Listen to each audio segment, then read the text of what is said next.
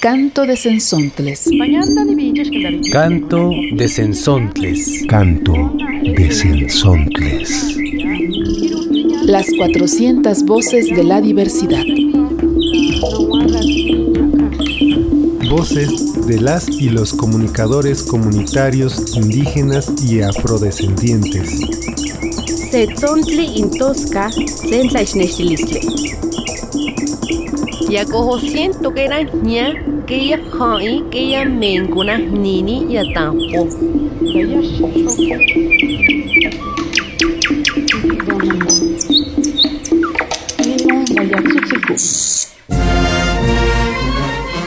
Expresar nuestros pensamientos y dar a conocer nuestros contextos nos permite ser visible la vida comunitaria y a la vez ir tejiendo una fina red de relaciones más justas y dignas en la sociedad pluricultural en la que habitamos.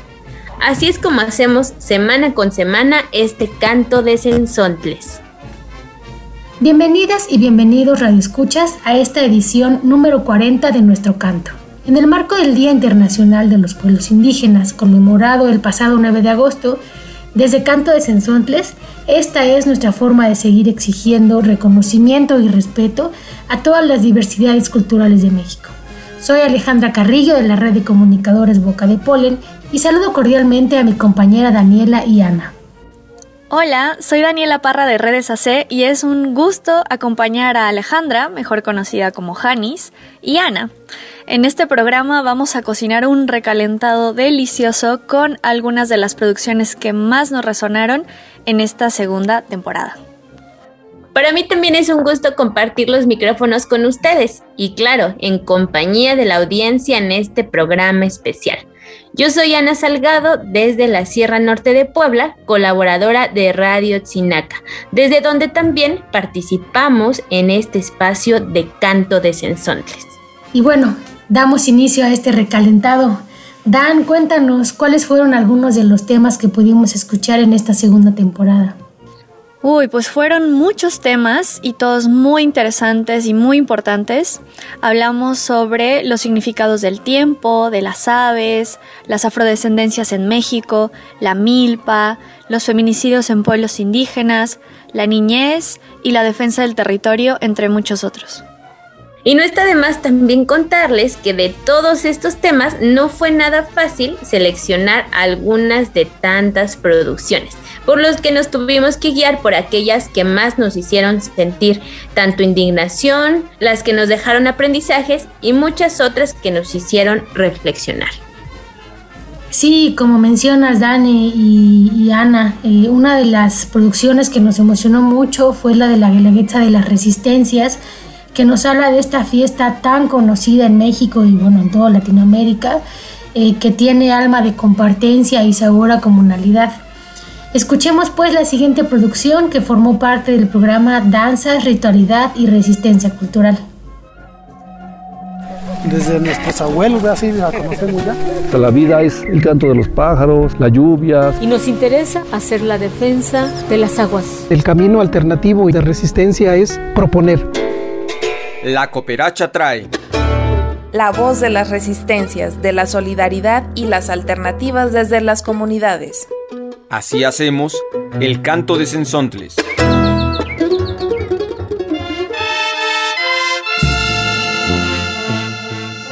La Guelaguetza de las Resistencias.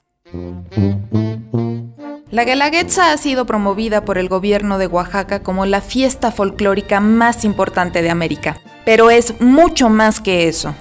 Una resignificación poderosa ocurrió en 2006 cuando la Asamblea Popular de los Pueblos de Oaxaca, la APO, dio una respuesta a la Guelaguetza oficial.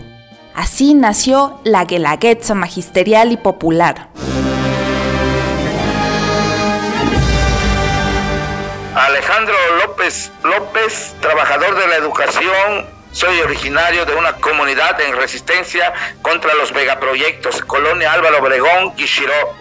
A partir del 14 de junio 2006, nuestra lucha se convirtió en una lucha política ideológica y en ese entonces ya eran dos exigencias, rezonificación de zona por vida cara y el desconocimiento del gobernador Ulises Ruiz Ortiz y se acercaba precisamente el mes de julio, que es el mes que tradicionalmente se realizaba o se realiza la fiesta de la Guelaguetza. Surge esta intención, esta necesidad de rescatar algo de la Guelaguetza propiamente llamada Guelaguetza del pueblo para presentarlo al Estado, a México y, al mundo entero, ¿no? De ahí entonces el término de la Guelaguetza magisterial popular. Aquí estamos. Somos los rebeldes de siempre, los enemigos tenaces de la injusticia. Somos sembradores de ideas, forjadores de conciencias. Desde un principio esto se organizó desde las comunidades, pero sobre todo las comunidades originarias, comunidades en resistencia. Nunca en ninguna guelaguetza oficial o, oligárquica comunidades originales eran tomadas en cuenta para una presentación. Y entonces esto significó el entendimiento, la unidad, la coordinación entre eh, los pueblos indígenas y el magisterio. Entonces la Guelaguetza al final sí es una fiesta entre cantos, poemas y bailes, es un símbolo de la unidad, pero también es un foro político, ideológico, en donde mantenemos nuestras exigencias. El colmo de la apropiación cultural ocurrió en 2019, cuando la minera Cuscatlán promovió en los valles centrales una guelaguetza de supuestos beneficios del megaproyecto. En respuesta, comunidades celebraron la guelaguetza de los pueblos contra la minería y exigieron la cancelación de 322 concesiones mineras en Oaxaca. En 2020 y 2021, por la pandemia del COVID, la guelaguetza oficial estuvo confinada a un espectáculo virtual. Sin embargo, organizaciones comunitarias salieron a promover la guelaguetza de la vida cotidiana y con ella una alimentación sana. La palabra guelaguetza ha sido utilizada por los gobiernos en turno para mostrar hacia afuera una cara bonita de Oaxaca, pero hacia adentro niega la diversidad cultural existente en los pueblos indígenas y trata de deslegitimar el verdadero significado de la palabra que trasciende la fiesta y en realidad se trata de una forma distinta de ver el mundo, en donde la solidaridad y el intercambio de esfuerzos están por encima de la ganancia. La fiesta oficial ha pervertido el significado profundo de Guelaguetza.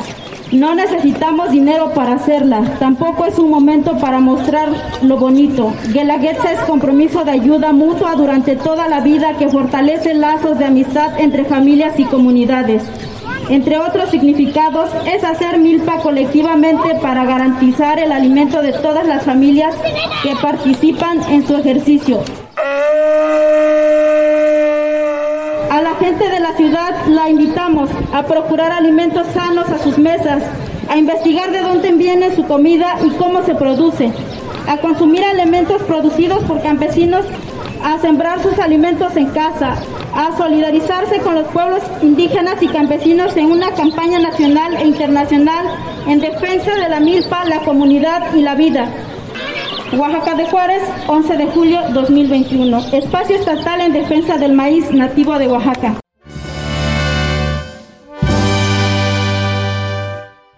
En la tierra de las tlayudas y el mezcal, la guelaguetza tiene alma de compartencia y sabor a comunalidad. Tiene brazos de ayuda mutua y dientes de milpa. La voz de las resistencias, de la solidaridad y las alternativas desde las comunidades. Para Canto de Sensontles, reportó la cooperacha.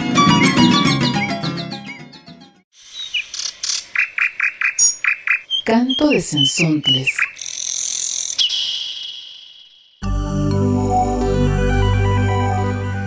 Estamos de vuelta en este recalentado de canto de Sensontles. Esperemos lo estén empezando a saborear y disfrutar. Ana, tú has estado involucrada en la realización de varios de los programas de esta temporada. Cuéntanos cómo ha sido tu experiencia. Es cierto, Dani, he estado involucrada en la producción de algunos de estos programas y pues la verdad ha sido una experiencia muy muy enriquecedora eh, porque para empezar cada programa se va cocinando desde un equipo de producción muy diverso, ¿no? Somos personas de diferentes radios comunitarias y organizaciones que trabajan en este ámbito de la comunicación y esto hace que se reúnan distintas palabras y voces, ¿no? Tanto en el diseño del guion y los contenidos, ¿no? Específicamente. Y eh, bueno, pues en estos se incluyen las realidades cotidianas y de resistencia de los pueblos indígenas, afrodescendientes y así como los pueblos campesinos, entre muchas realidades más. Sí, Ana, muy de acuerdo contigo. Y aprovechando, eh, les invitamos a escuchar la siguiente entrevista con Cecilia Estrada de la Red de Mujeres Afrodescendientes de la Ciudad de México, quien nos habla sobre lo que significa ser afro y del reconocimiento y respeto para ellas y ellos. Eh, este, este material lo pueden escuchar en el programa Afrodescendencias Herencia Viva.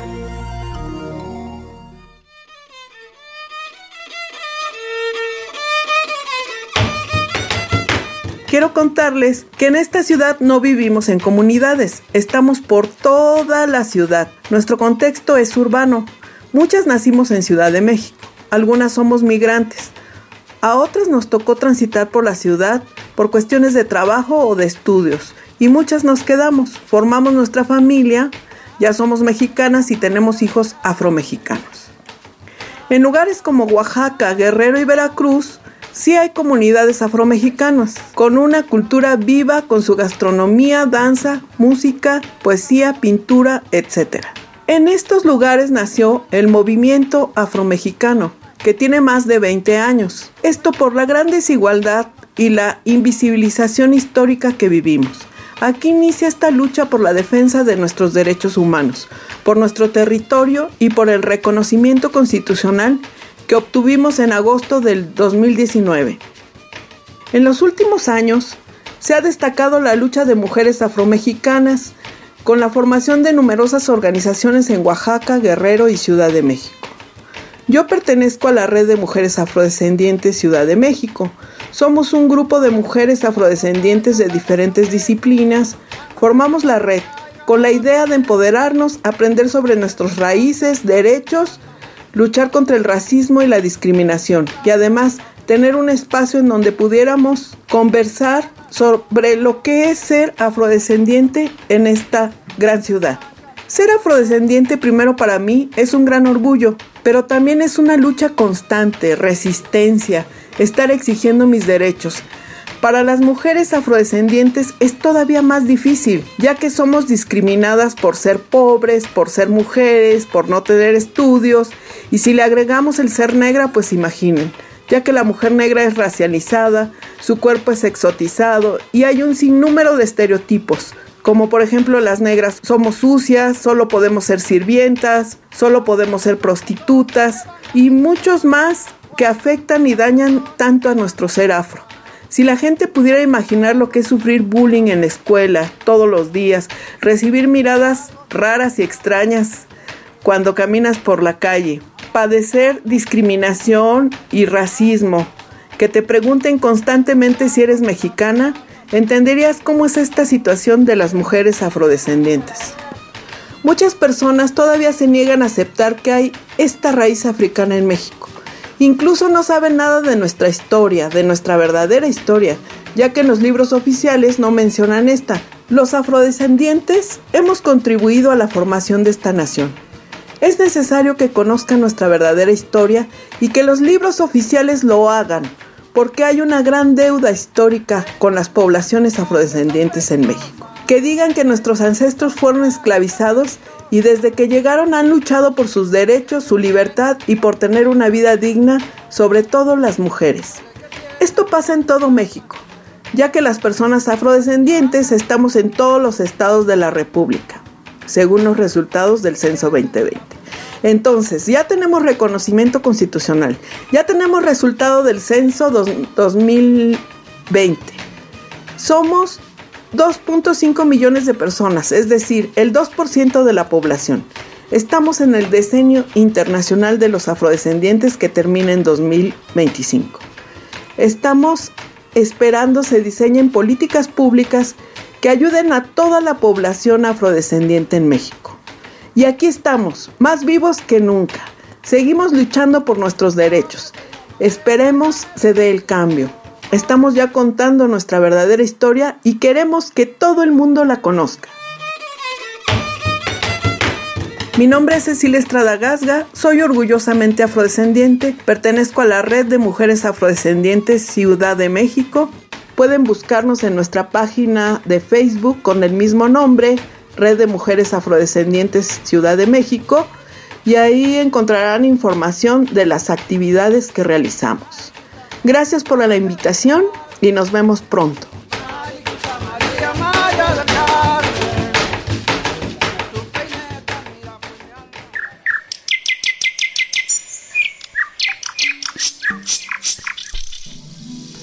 Pedro Frida y su jardín de flores fue otro de los materiales que seleccionamos.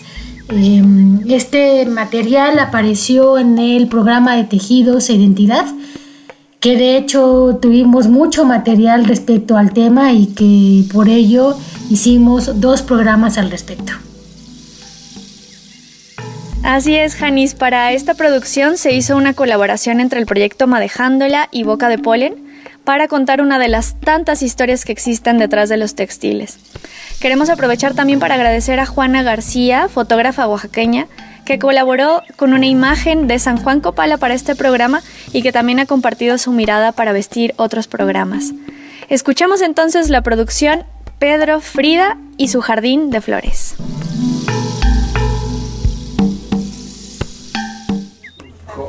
Pa frente si cala lo tilien lo tibida ani cala tapa frente casa tapa frente pero pacha karma era chupasi bolsa como cada mañana mientras sus hábiles manos crean figuras de hilo las pláticas coloquiales en zapoteco fluyen dentro de Shadani un taller de bordado ubicado en el istmo de Tehuantepec.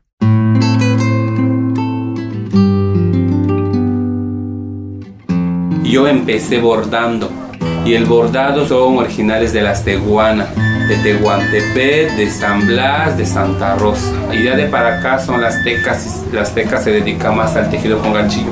Y yo empecé con el bordado.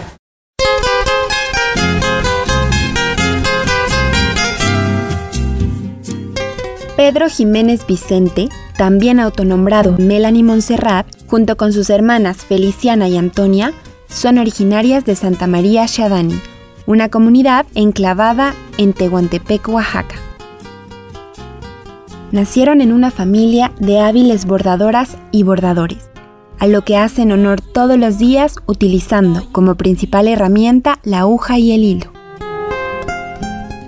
A los 14 años, Pedro migró a la Ciudad de México para trabajar en una tintorería y en un restaurante. Sin embargo, en su tiempo libre continuaba bordando.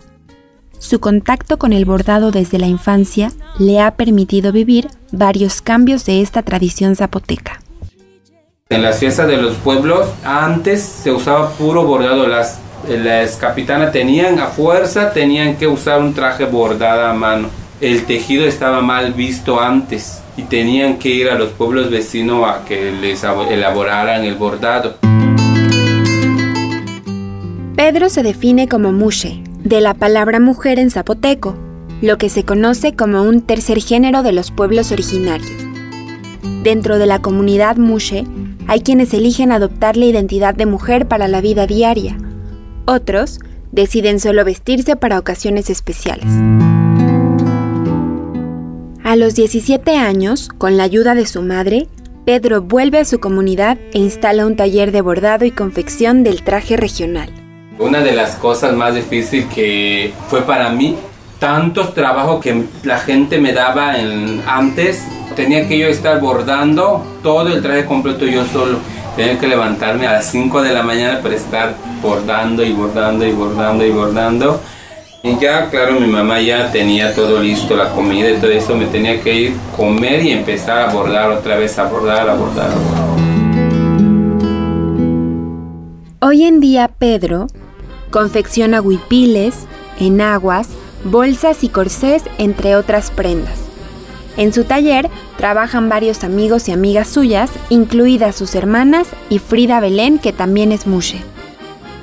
A pesar de que Shadani fue el primer lugar en reconocer a la comunidad mushe, crecer en la búsqueda de la identidad propia es un arduo camino. La necesidad de tener ingresos propios y la falta de oportunidades laborales llevaron a Frida a perfeccionar su técnica en el bordado e intentar vivir del textil. Con el hilo que hacen las cadenillas, con eso es que bordaban el ganchillo. Ya fue más para acá cuando empezaron a trabajar hilo perlé en, en los ganchillos. Dejaron el bordado un poquito más rezagado, pero sí siguen usando el bordado y poquito más caro. Casi es el doble que el tejido, el bordado.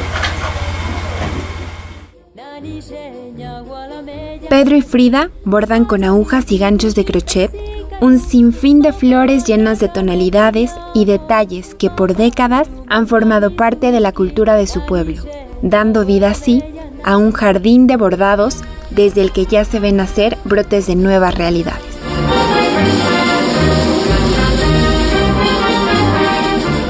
La historia que acabas de escuchar fue obtenida de la red Madejándola. Esta producción fue creada para Canto de Sensontles desde la red de comunicadores Boca de Polen por Beleguí Rasgado.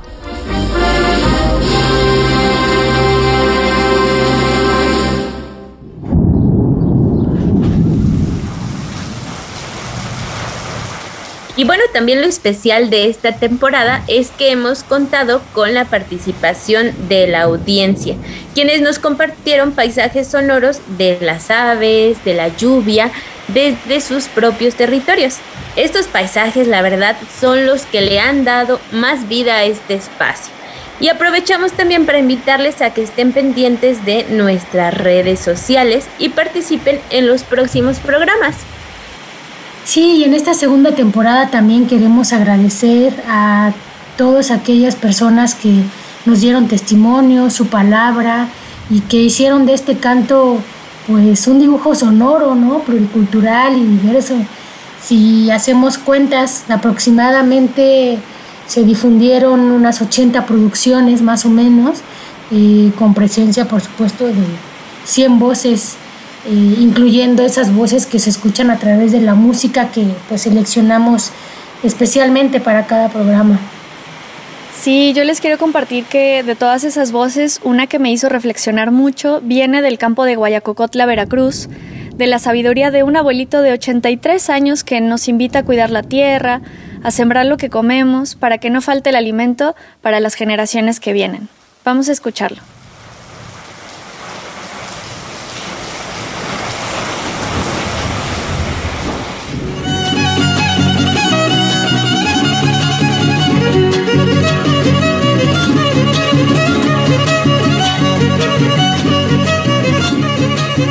Compañeros, que yo los animo a que trabajemos la tierra para que haya todo, que haya frijol, que haya maíz, que haya café y para que así nuestros hijos, mis nietos, mi familia, todo el mundo tenga que comer, que beber de la misma tierra, que no esté contaminado que la trabajemos legalmente como debe de ser. Así de que es el favor que les pido de que nos ayuden a, a ver eso. Porque yo tengo 83 años, he sido campesino de Corcovado, Veracruz, municipio de Guayacocotla, México.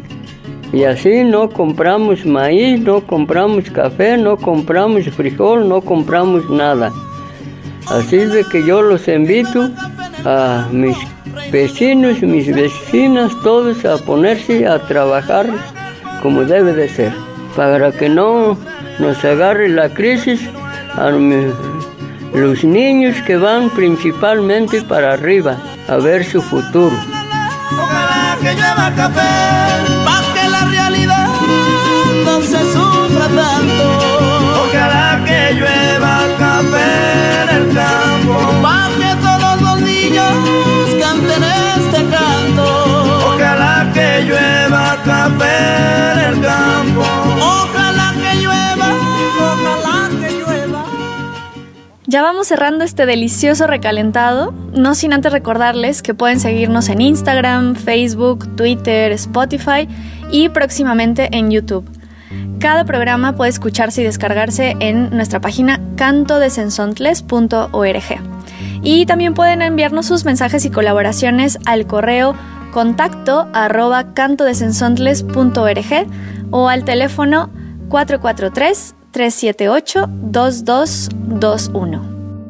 Y bueno, barriga llena, corazón contento, antes de levantarnos de la mesa después de este gran recalentado, queremos agradecer a todas y a todos los que han hecho posible este espacio, esta ventana por la cual vemos estas diferentes realidades, luchas y resistencias vividas en los diversos territorios de nuestro país. Y pues también agradecer a las radios que han abierto el espacio para la difusión de este programa y esperemos que se sumen muchos más. Y nos despedimos con la siguiente producción dedicada al tiempo. Una mirada desde Nashinanda, producida por Radio Nandía. Se despiden de ustedes. Janis de Boca de Polen. Dan de Redes AC y Ana de Radio Chinaca y les invitamos a seguir escuchándonos en nuestra tercera temporada.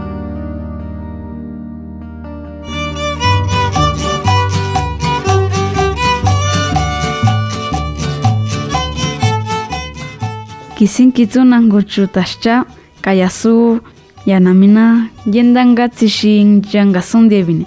Kitsusura shichutamirane dene kakabetsi henu tejote na chaniro shingyo. De makishina yavane. Kakuniatsu yakamiene. Kwashi chun de kwavine. Te quinin de jahora kongira. Shinitimira, tu te vene chana.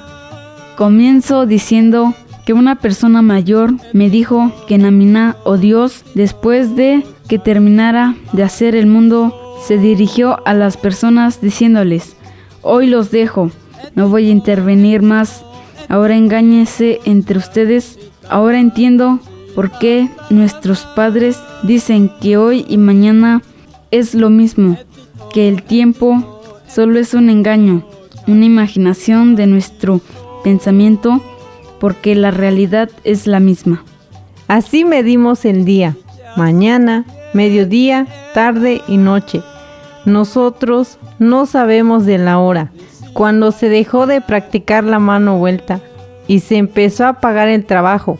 Es que se usó la hora y aprendimos que solo ocho horas se debe trabajar. Poco a poco nos comportamos como gente de ciudad. Kisabine, manchenahi, chubarashitabeñanahi, mischanahin, chubarachakune mishurahi, oraska, kimanchenahine, ya sabe tujisa, mikandienisa México, nesaya nukwasitibe tujine, gusaya sangungindingancha, shikwasitikasenahi chakumaechahi. En este mes usamos la hora natural porque es nuestro tiempo y se usa según nuestras necesidades. La hora del gobierno le llamamos la hora loca. Se usa cuando se viaja a la ciudad o porque hay que ir por un recurso económico de algún programa federal. El año occidental tiene 12 meses y lo aprendimos a usar porque en nuestro territorio se impuso el municipio y la escuela del gobierno. Dejamos de medir el año de la siguiente manera. Tiempo de seca, de lluvia y frío. Nuestro poder de decisión que es decidir nuestra propia forma de organización política, económica y cultural. Se inicia en la época de frío, que es por el mes de noviembre. Nos resistimos a medir el tiempo que se basa en horas y en un calendario. Para nosotros, el tiempo parte en un punto y retorna en un determinado tiempo al lugar de origen. Somos la rebeldía viviente de Nashinandá.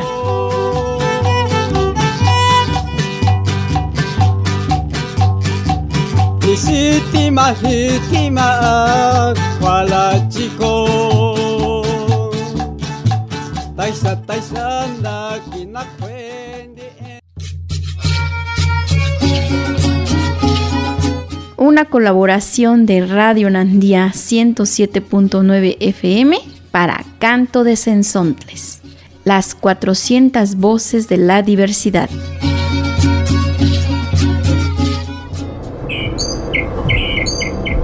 Canto de Sensontles Canto de Sensontles. Canto de Sensontles. Las 400 voces de la diversidad. El espacio para compartir las voces de los pueblos en colaboración con las emisoras públicas, comunitarias e indigenistas. Setzontli intosca, sensaixnextilistle. Ya cojo siento que era ña, que ya hai, que ya mencuna nini ya tampo.